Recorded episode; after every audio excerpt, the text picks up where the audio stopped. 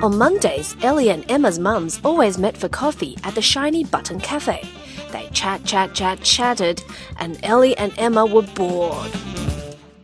Then one rainy Monday, Ellie and Emma wandered towards the big mirror at the back of the cafe. Look, Ellie said, there's someone waving. Oh, wow! Emma gasped. He's in a cake shop. It must be magic. Ellie took Emma's hand. Come on, let's find out. They stepped through the starry frame. Oh dear! Oh dear! The baker said, I've run out of eggs and I've broken my best mixing ball. How am I ever going to make a special birthday cake? Ellie and Emma smiled. We'll help you, Hooray, hooray! My lucky day! said the baker, and he bowed. I'm Barnaby. Welcome to Sparkle Street. A wizard hurried into the shop. Good morning, Barnaby. He said, I see you've got two new helpers. That's right, Wizard Stargazer. said Barnaby. We're making a special birthday cake, but I've run out of eggs. Easy. said Wizard Stargazer. I'll swap you an egg spell for a fizzy wizzy muffin.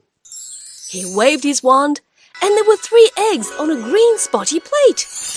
Emma chose the wheeziest muffin and put it in a bag, Many thanks.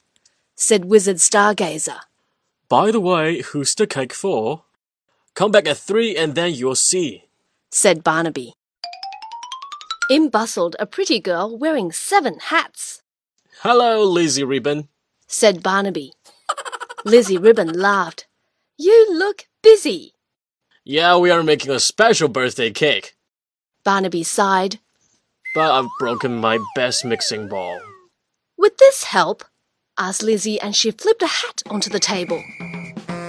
Ellie and Emma stared. You, they said. Lizzie laughed even louder. It's a Sparkle Street hat, so of course you can. I'll swap you the hat for a slice of triple chalk with twinkles. Ellie cut the twinkliest slice of triple chalk and Emma put it in a bag. Good luck with your cake, Lizzie said. Who's it for? Come back at three and you'll see. said Barnaby. Fantastic! Said Barnaby. Now one last stir for luck. Emma swirled the mixture round with a big wooden spoon, and Ellie poured it into a cake tin. Barnaby put the tin in the oven and looked at the cuckoo clock. When the cuckoo calls one, the cake will be done. He said happily, Even the washing up was fun. Bubbles, bubbles flew everywhere. Called the cuckoo, Hey, cake's ready! said Barnaby.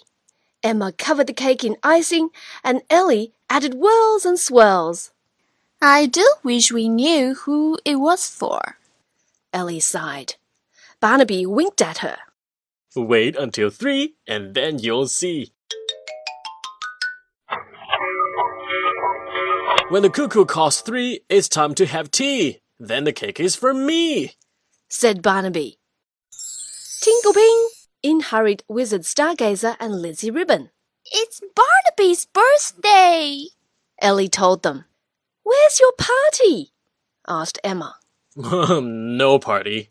Said Barnaby. Nonsense. Said Wizard Stargazer, and he waved his wand. Nothing happened. Oh dear, said Emma.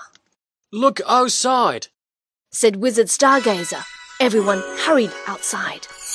And there was a wonderful party all the way up and down Sparkle Street. Happy, birthday, Everyone shouted. And a lady handed him a big bunch of flowers. Barnaby bowed.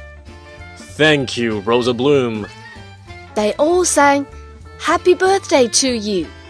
And Barnaby cut his cake. Wonderful Ellie and Emma must have this first two slices. He said, Thank you very much. as Ellie and Emma licked the icing off their fingers. The cuckoo called. It's telling us it's time to go back. Ellie said sadly.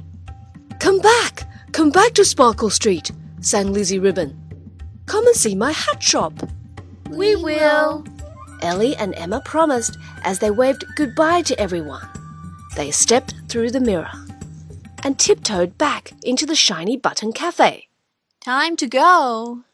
said Emma's mum at last. Oh, shall we take a cake home, Emma? Gran's coming to tea. Why don't we make one? Emma suggested.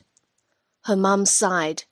I think I'll buy one. Um, making cakes is hard work. Ellie and Emma looked at each other and smiled a secret smile. I can't wait to go back to Sparkle Street.